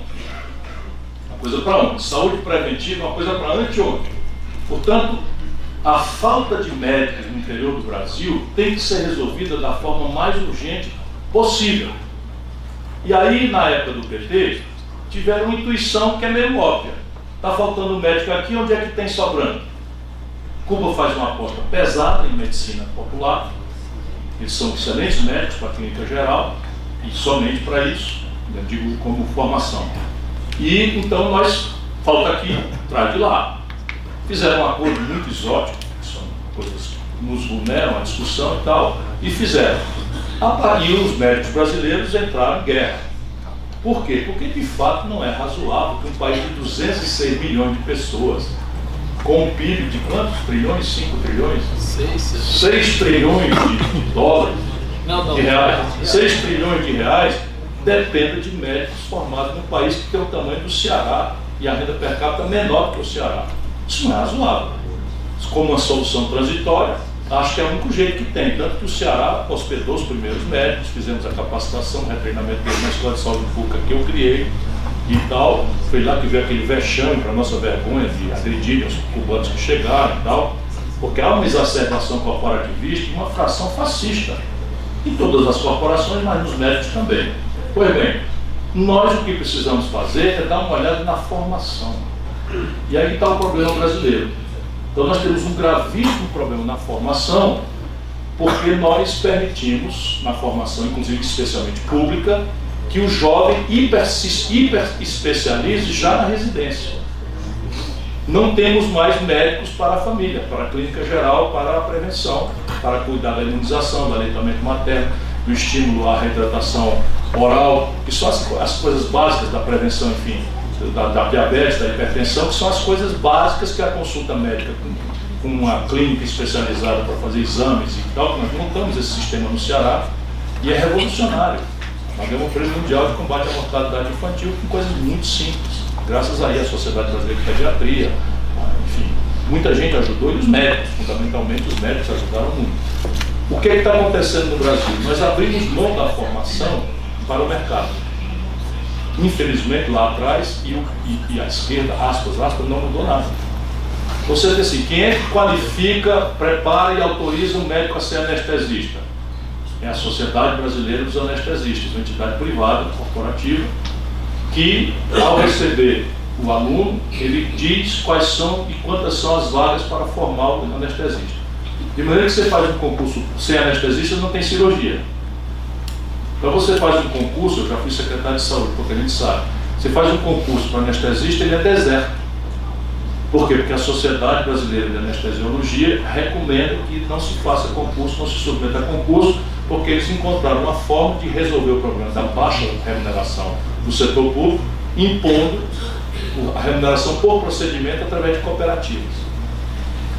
Não é que eles não tenham razão, é certo? mas é preciso criar uma carreira de Estado aos modos do promotor, do, do defensor público, em que o garoto recém-formado se obriga a fazer, para começar, um estágio, um começo de vida lá no posto de saúde mais distante, e tenha a certeza de que com o tempo ele vai progredir, evoluir e tal. Essa é a minha ideia para resolver esse problema, mudar a formação e criar uma carreira de Estado na questão da, da ensino popular. Por enquanto, por exemplo, funciona. No Ceará, nós conseguimos, na minha cidade, Sobral, construir uma faculdade de, de, de, de medicina, que é hoje, na classificação do MEC, a melhor do Brasil. E o currículo todo foi desenhado para preparar os profissionais de saúde da família. A residência deles é em saúde da família. Depois eles vão ser o que quiserem. Por enquanto, vão começar dando, dando vamos dizer, um expediente, tratando do povo. E a próxima? Boa tarde, Ciro. Meu nome é Luciana, sou de Itatiba, interior de São Paulo. É, você trouxe um dado do jovem nem que nem estuda, nem trabalha, e bate com o número da população carcerária, né, que está na mesma idade.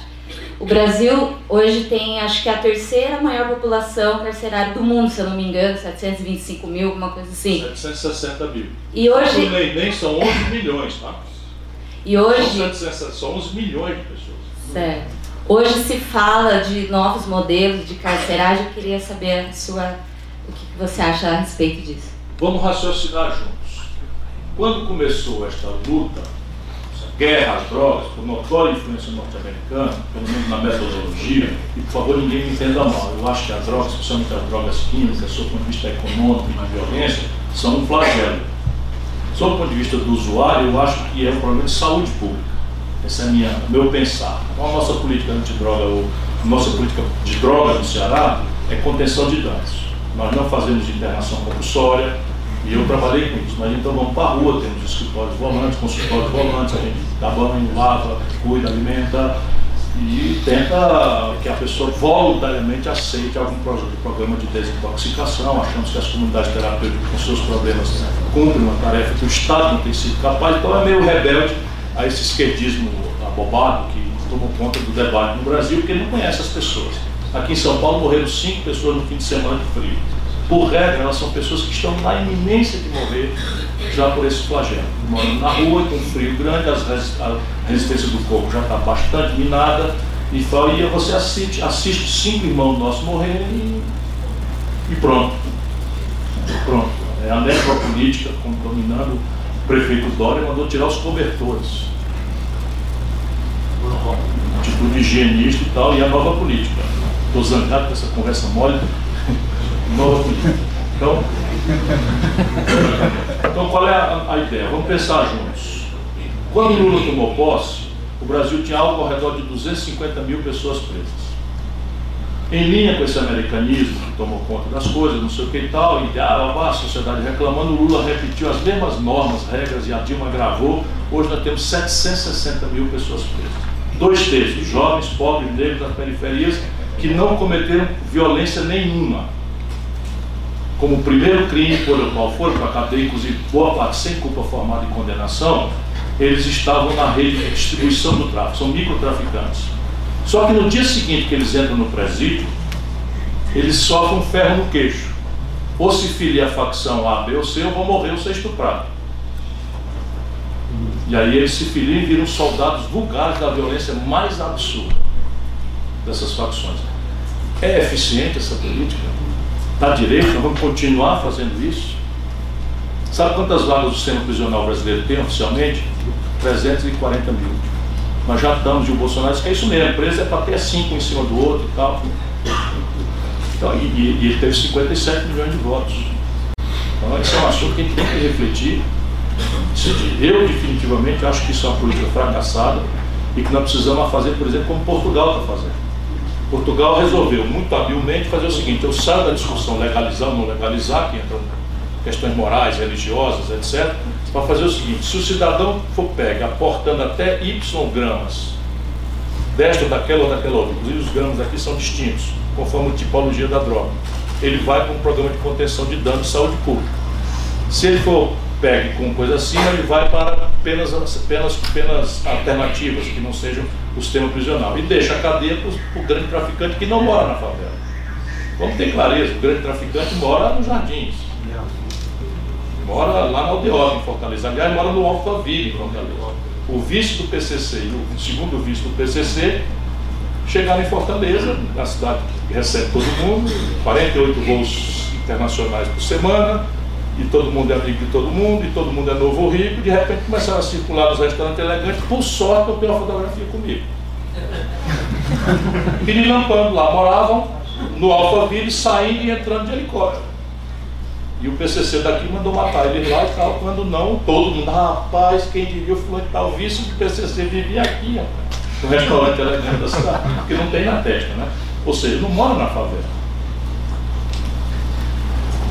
É, boa tarde, eu sou Francisco, sou professor da rede pública.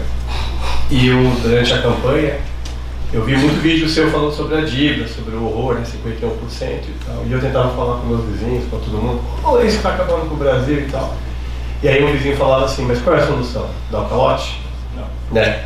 E aí, não, tem que pagar. Aí você uma vez viralizou um vídeo com entrevista na Jovem Pan, que a Denise falava, mas como? Você paga, mas como? Pagando, tão simples, né? E eu queria entender para poder falar para esse como que a gente pagaria essa dívida? Olha, dívida é fluxo e estoque, como eu tentei demonstrar.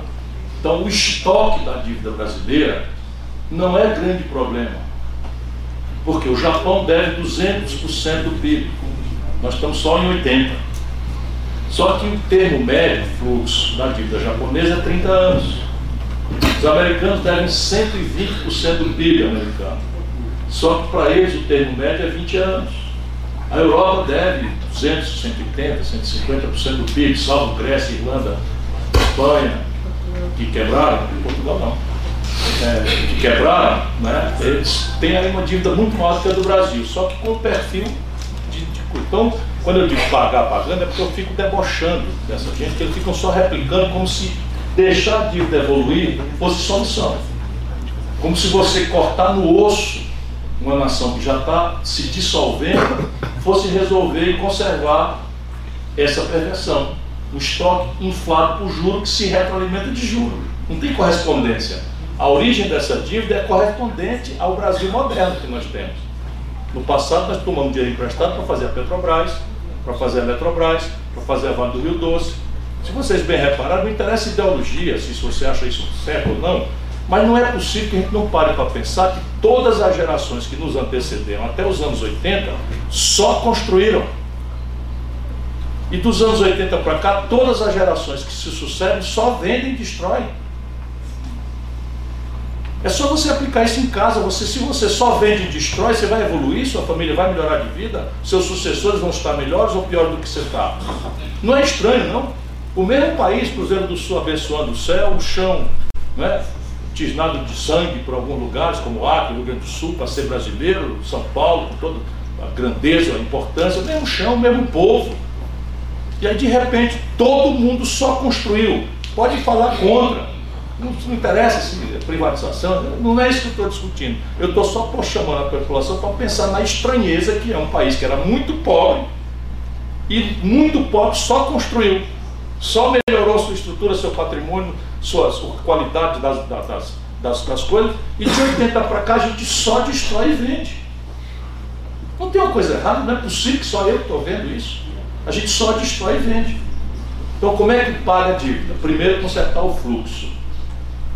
Você não vai ter jamais condição de consertar o estoque, o perfil, se você não consertar o fluxo. Nesse caso, o fluxo tem duas coisas: o perfil da dívida, os prazos médios e o dia a dia. Então, no dia a dia, você tem que fazer com a mais grave urgência consertar a conta pública, passar a arrecadar mais do que, do que, do que gasta. E aí trata-se de que senhor que servir, quer servir. Então por que, que eu fico zangado? Porque agora querem fraudar a opinião do PDT sobre Previdência. Mas tinha uma proposta de Previdência, meu irmão, que resolveu o problema da Previdência, sob o ponto de vista de, de déficit de 50 bilhões sem a DRU, em 24 meses. Atenção é isto mesmo que vocês ouviram. Como? Sabe quanto é o déficit da Previdência sem a DRU? 50 bilhões de reais por ano. Sem a DRU. A DRU todo mundo sabe. As receitas da Previdência são capadas em um terço para jogar nesse bolso sem fundo da dívida. Isso é a DRU, Desvinculação de Receita da União. Aí esse déficit sobe para 150 bilhões. Então vamos resolver o de 150 ao modo pedetista que eu propus na campanha, que é resolver o problema do fluxo. Introduzir o imposto progressivo sobre lucros e dividendos empresariais, em linha com as melhores práticas internacionais. O mundo inteiro cobra, menos o Brasil e a Estônia. Eu, Ciro Gomes, ministro da Fazenda do brasileiro Tamar Franco, no Real, ministro da Fazenda, cobrava. Fernando Henrique revogou, Lula manteve revogado, Dilma manteve revogado e até hoje está revogado. Só o Brasil e a Estônia não cobram. Arrecadação potencial num ano, 70 bilhões.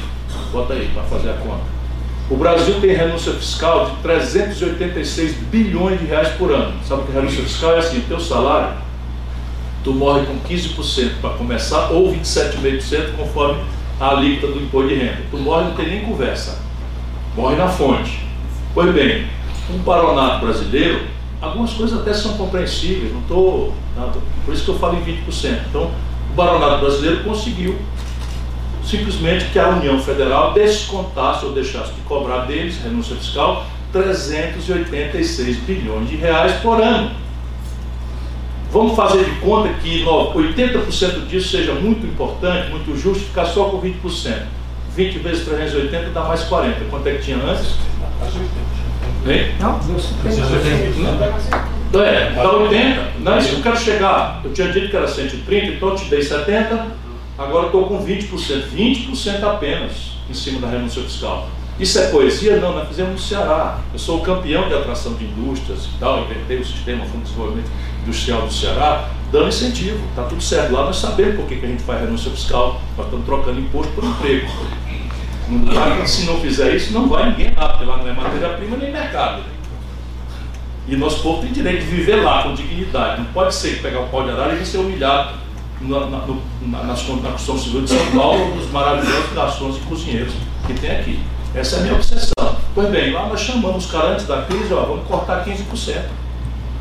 Ah, bababá, tá todos de acordo, nenhum brigou, nenhum fechou nada. Se a gente corta 20, dá 80. 8, 7 deu quanto? 15. 150 bi. Acabou o déficit. Sabe quando essa, essa proposta famigerada, que vai em cima de viúva, de aposentado, de construção, construção civil, está ali, meu irmão? Diz para o povo aqui quantos operários de 65 anos tem no andar em São Paulo. Isso não existe. Ninguém contrata um cidadão de 63, 64 anos para ser servente de pedreiro. Pois este cidadão, nosso companheiro ali, vai ter que somar 65 anos de idade mínima mais 40 anos de contribuição. Sabe qual é o número oficial do IBGE?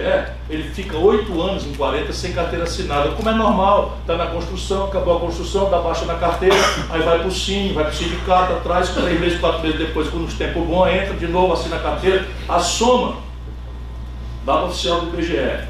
Pô, quem vota contra ele, com quem vota a favor disso, simplesmente é inimigo do povo. Mas assim, não tem nada no coração.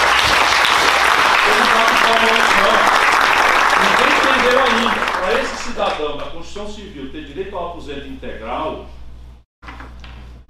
ele vai ter que trabalhar mais oito anos em cima dos 65 de idade mínima, certo? Que é os oito anos que ele não pode contribuir 40. 65 mais 8 dá 73. Sabe qual é a expectativa de vida de quem vive na favela?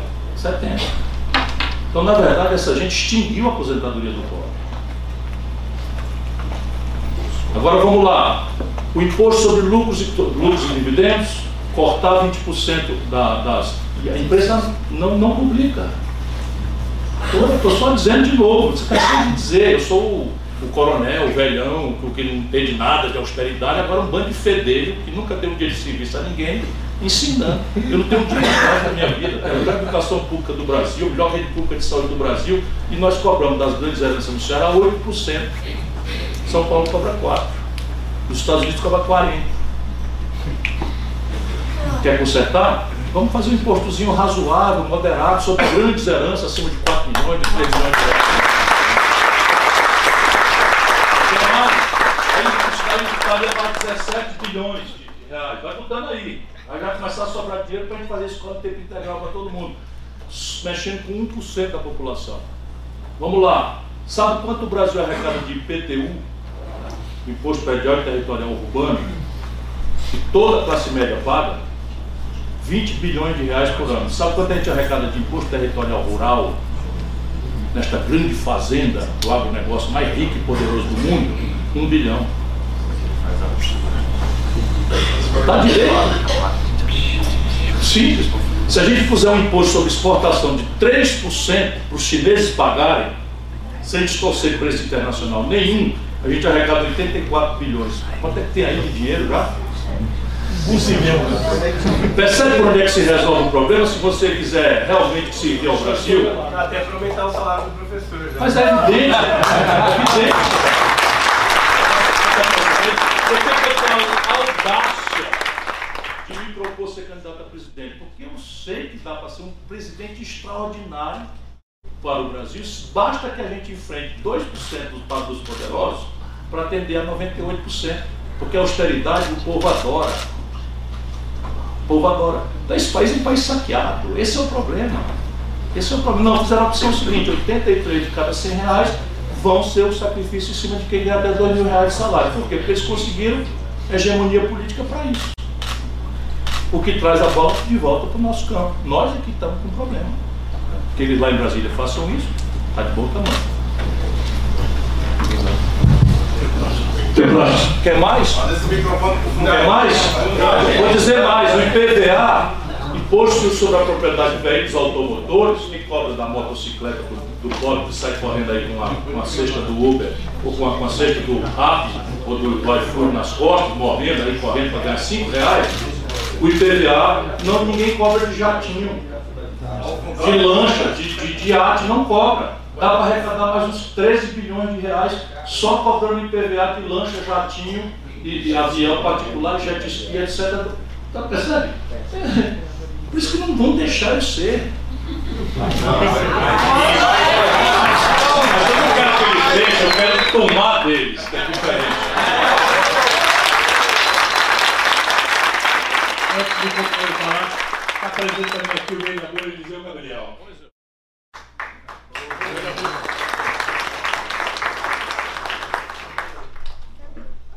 Olá, boa tarde, tudo bem? Meu nome é Matheus, é, sou administrador, colega do professor Nelson da FGV.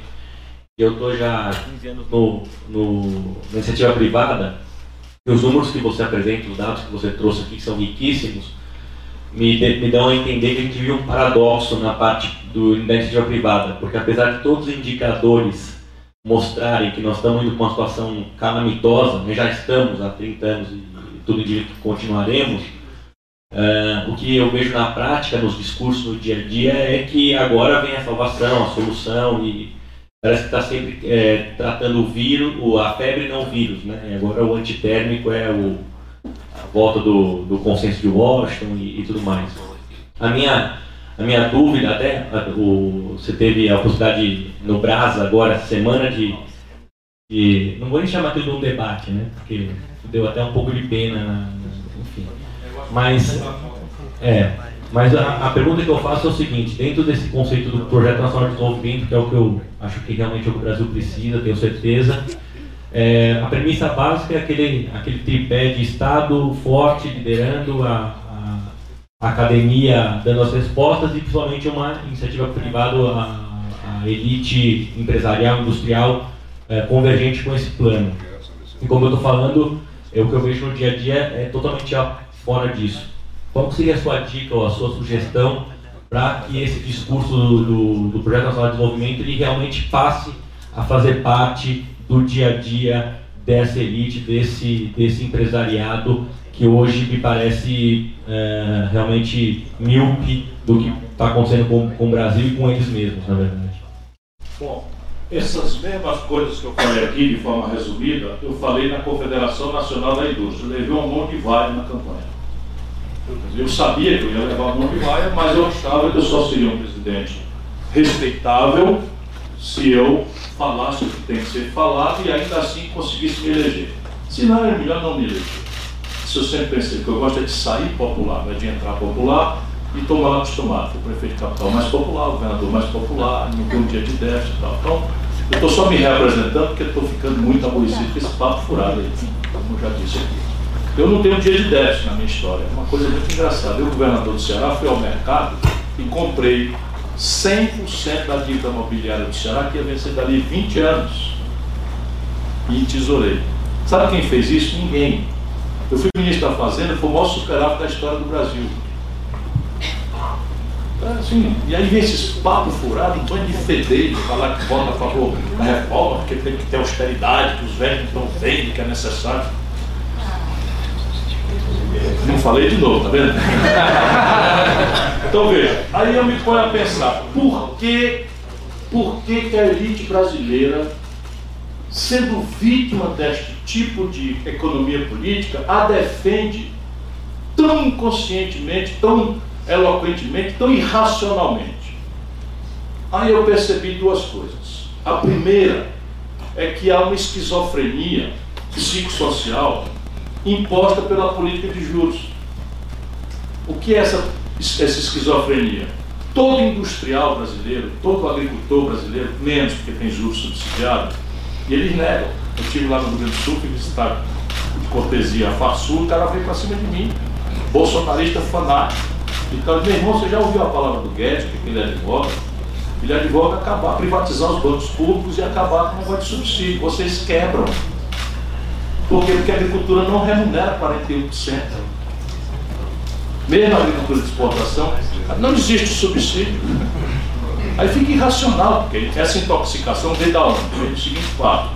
Na fábrica e, no comércio, percebem que tem alguma coisa gravemente errada. E não é para menos. O Brasil fechou 13 mil indústrias nos últimos três anos. 220 mil pontos de comércio foram fechados nos últimos anos. E esses caras elegeram o Bolsonaro. Não porque não quisessem o Bolsonaro, não, eles engoliram o Bolsonaro. Eles queriam Alckmin com essa mesma economia política, essa mesma pseudociência e tal, que já se promou completamente burrice, mais do que outra coisa, burrice, erro técnico crasso. Pois bem, por que é que isso acontece? Me dei eu a trabalhar. Ora, ele, de alguma forma, no Brasil isso é uma tradição, a empresa vai mal, o empresário bem. Então o presidente da CNI já foi preso. A empresa dele faliu, mas ele vive na mordomia do barão. Por quê? Porque ele tem um excedente no dinheiro, no, no financismo, no rentismo. Então não será pelo convencimento. Nós temos que trazer a taxa de juros do Brasil a uma rentabilidade inferior à rentabilidade média dos negócios. Essa minha solidão está superando. Eu ouvi agora um dos maiores intelectuais do Brasil, um dos últimos caras que pensam fora da caixinha na economia brasileira, o extraordinário liberal André Lara Rezende, que percebeu que esta política, tanto a fiscal quanto a monetária, matam o Brasil. Então ele está propondo, agora não estou mais só, eu estou propondo há, muito tempo, de que nós temos que trazer a taxa de juros, ele propõe que seja menor do que o, do que o PIB potencial, o crescimento do PIB. Eu proponho que ela seja menor do que a rentabilidade média dos negócios, que é até um pouco mais do que o, do que o André está falando. Por quê? Porque se eu espanco o dinheiro de ganhar mais na especulação e passa a ganhar mais na construção civil, passa a ganhar mais na loja, na, eu faço a migração compulsória, porque eu não vou convencer ninguém disso. Então o que eu posso fazer? Eles sabem disso. Qual é a próxima agenda? Tava Tamaral. Opa! A próxima agenda, para você parar de sofrer melhor, tomar caminho, é a autonomia do Banco Central. Para proteger o quê? A negociata das operações compromissadas. A negociata das operações compromissadas. Jogo sujo de pré-pós no lançamento dos títulos a falta de fiscalização do oligopólio de cinco bancos concentraram 85%, a restrição que eles fazem às fintechs para não deixar a competição abrir, enquanto se fala em mercado, é exigência pessoal, quer dizer, exigência constitucional brasileira, que para um banco estrangeiro entrar no Brasil precisa da autorização pessoal do presidente da República. É mercado para os outros. E eles são um oligopólio. O Itaú comprou a XP, que contratou o Luciano Huck para fazer a propaganda. E as penas alugadas de um jornalismo lúcido, de direita mais civilizada, vai escolher mal velho, porque o centro e as andorinhas dormem. É simples assim. Então, se você puder fazer, aí você tem aquela questão fiscal, mostrei como a gente atinge o equilíbrio, até um superávit robusto, e aí faz uma política monetária compatível com a ideia de que a taxa de juros na economia real tem que ser abaixo da, da, da rentabilidade média dos negócios. Com isso você. Aí tem uma série de coisas preparatórias para fazer. Por exemplo, não há como o mercado, com cinco bancos monopolizando 85% das transações financeiras, reestruturar passivo das famílias. Por quê? Porque isso é uma espécie de escravidão. O miserável brasileiro, ele, ele precisa fazer uma ficha de emprego, ele vai lá no Serasa, ele negocia e paga uma prestação, e tal, de maneira que o fluxo para os bancos é muito bom, fica 63 milhões de escravos. Essa é a nova escravidão. Tanto que o Serasa no leilões dá 90% de desconto, vocês sabiam? Imagina se o governo entra nisso, o desconto era mais de 90%, só que o problema é que quando você dá desconto de 90%, o 10% tem que ser pago à vista e o povo não tem. Aí, que absurdo, que demagogia, que o Ciro inventou, não sei o que e tal. Todo ano fazem isso com dinheiro público para os ricos, chamado refis. Para os grandes, para os ricos, fazem todo ano. Uma das providências nossas, o Mauro Filho já apresentou o projeto, não vai passar, é proibir refis. Eu, assumindo o governo do Brasil, no primeiro dia fica anunciado, não tem refis quatro anos. E se cair na besteira de me reeleger, não tem hoje.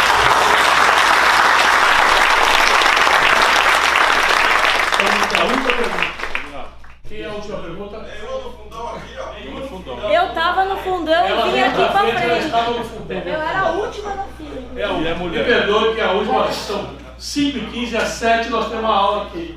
Nós temos que parar, nós temos até uma reunião agora daqui a pouco aqui e depois vamos lá para os engenheiros. Nós ficamos aqui explorando bastante bem o nosso Prazer. presidente. Voltar mais para São Paulo, tem que vir mais. Eu adorei. Ciro, boa tarde. Meu nome é Fabiola. Eu sou comerciante aqui em São Paulo. E, e coordeno um coletivo que, de mais ou menos uns 1.200 jovens entre 18 e 30 anos. A maioria faz parte desse grupo Neném que a gente está falando aqui. Então, nosso objetivo nesse coletivo é encontrar oportunidades para esses jovens que não acreditam em mais nada, não tem mais esperança e a grande maioria não votou em ninguém nessa eleição porque não confia mais em político nenhum.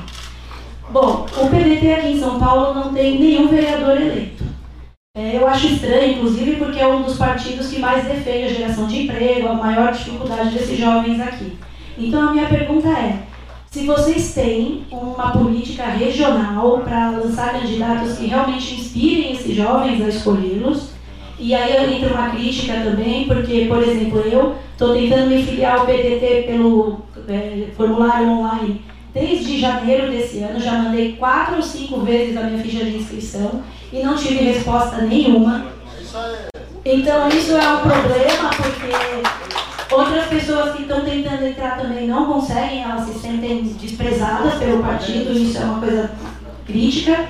Então eu queria saber qual é assim, que tipo de mensagem vocês têm para que a gente transmita para esses jovens que eles podem ter esperança, que vai aparecer alguém inspirador como você que faz a gente acreditar que é possível mudar a situação.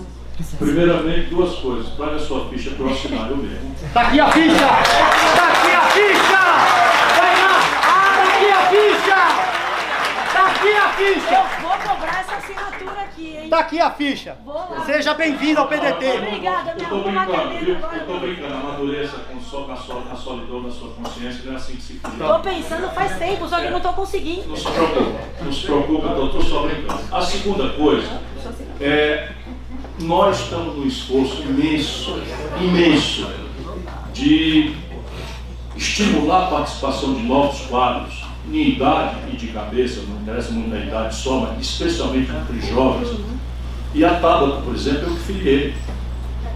Eu que filiei, eu que abonei a ficha dela, eu que estimulei ela a entrar na política, acompanhei a Tabata, pedi voto para a Tabata, pedi dentro das regras da lei dinheiro para acompanhar a Tabata e tal como estou fazendo por muita gente. Lá no Ceará, turma nova, eu já tinha largado a política, já estava aqui super executivo, ganhando super salário, sabe? Resolvi ter um filho, porque ele estava com a vida ganha. Quando veio o impedimento, o impeachment da Dilma, eu me senti covarde, pedi demissão e fui para a guerra, para a luta. É? O Ceará foi único estado que deu dois terços dos votos contra o impeachment, ainda que tenha sido um governo trágico, é uma pessoa honrada, que não cometeu crime nenhum eu não acho que remédio para governo ruim seja impeachment. Já fui contra o impeachment do Fernando Henrique, contra o impeachment da Dilma, contra o impeachment do, do Eduardo Cunha. Do Eduardo Cunha, não, do, do Bolsonaro. Se não cometer crime, não tem negócio de governo ruim, tem que tirar. Porque não é assim que se constrói a democracia. Você tem que ter respeito aos mandatos, aos tempos dos mandatos, e a gente aprender a votar. Se a gente vota bem, ganha, ganha de troca. Se ganha, vota mal, né? Porque senão, então vira o parlamentarismo, que o mau governo pode ser dissolvido antes do prazo, convocam-se eleições gerais antes, eu, eu, inclusive acho que é muito mais inteligente, mas o povo brasileiro optou pelo presidencialismo. Então veja, nós estamos fazendo esse esforço e o epicentro desse esforço está funcionando brilhantemente, que é em São Paulo. Aqui em São Paulo, o PDT era liderado por delegação do Brizola ao Paulinho da Força, meu amigo, que era da Força Sindical, que foi embora, fundou um partido e levou todo mundo. Por regra. E aí, para nosso orgulho, honra, está nascendo muito melhor o novo PDT, liderado pelo Antônio Neto, professor Nelson Marconi. Aí tem gente de talento como o Gabriel Cassiano, a própria Tabata que entrou. Malu Molina. Que é secretária da, da Tabata e tal. Enfim, tem muita gente boa que a gente está fazendo. Chegue junto. Sim. Vamos ajudar a fazer. Agora, jovem, jovem não vai romper a descrença sem três coisas muito concretas. Primeira ideia. O que vai mexer com as pessoas é a ideia. Porque hoje há uma prostração no Brasil de ideia. Por quê? Porque a esquerda foi mal versada no seu ideário de, de igualdade, de oportunidade para todos, de generosidade. Ela foi mal versada pela prática do PT. E nossa, vamos, vamos, botar só o PT. Então, para o jovem que não viu o que era antes, o que ele viu foi a notícia infame da roubalheira, novelizada em tempo real, não sei o que e tal, feita pelo lado que fala em, em pobre e tal. Pois é. Isso é devastador. Então é preciso construir a ideia. Segundo, ideia não se sustenta sem exemplo. Para jovem, então, não tem conversa. Conversa fiada não serve de nada se não vier acompanhada com exemplo. Às vezes as pessoas acham que eu estou me exibindo, mas não é. A minha preocupação de dizer, ó, eu sou a favor da educação pública de qualidade, tempo integral. Caramba, mas eu não caí do planeta Marte ontem aqui, eu fui prefeito, eu fui governador. Se eu não tiver coerência com isso, de que vale a minha ideia? Olha aí a execução orçamentária. Então, no Ceará, um terço dos garotos tá, do ensino médio já estão em escola tempo integral profissionalizante, a evasão zero. é? tem projeto de vida, as pessoas amam aquilo. Quem não quiser acreditar em mim, exemplo, entra na internet, dá uma olhadinha, escola profissionalizante, tempo integral, Fortaleza, o Ceará. E veja, faça uma visita virtual, o tipo de prédio que nós estamos oferecendo. Por regra, é o prédio mais lindo das cidades e das periferias, porque é deslumbrante, não tem escola particular que tem a sofisticação dos laboratórios que nós temos. Ao invés de, como é, técnico de edificações, auxiliar de eletricista, que eram os cursos profissionalizantes que se davam para pobre, nós estamos ensinando mecatrônica, coisa robótica. Então, o Jorge Paulo Lema, que está todo mundo dando valor, já visitou a minha cidade duas vezes, porque sabe que o melhor lugar do Brasil em educação pública é lá. Então, isso é exemplo. Ideia, exemplo. E, por fim, militância. As meus filhos não cansam. Se eu parar, eu deprimo. Sim. Sabe, porque quem tem a lucidez que eu tenho, quem está vendo as coisas, quis ser presidente, aí vejo um, um, cara que nunca teve um dia de serviço, sabe, nunca administrou um pé de bodega dos pequenos, não teve patavina de nada, malversando, destruindo o futuro da pátria, e ainda assim não perder um milímetro o amor e a paixão que eu tenho pelo povo brasileiro, só porque eu estou na militância e encontro vocês todo dia.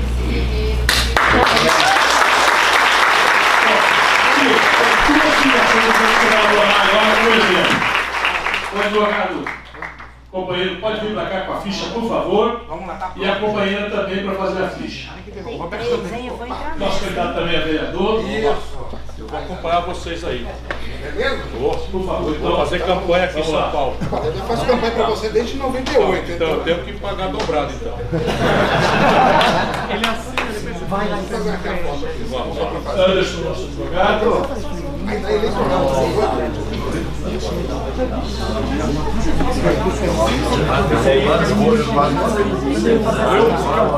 Valeu? Agora eu tô sem dor de colher a barriga aqui para sair bonito. Viu? E agora, a nossa querida Patrícia. Vou levar para minha cidade. Professor José Roberto. professor José Roberto. Tirou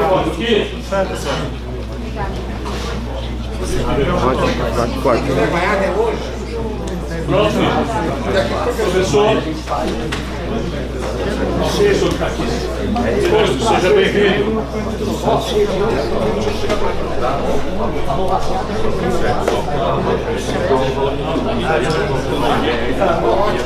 Companheiros, esse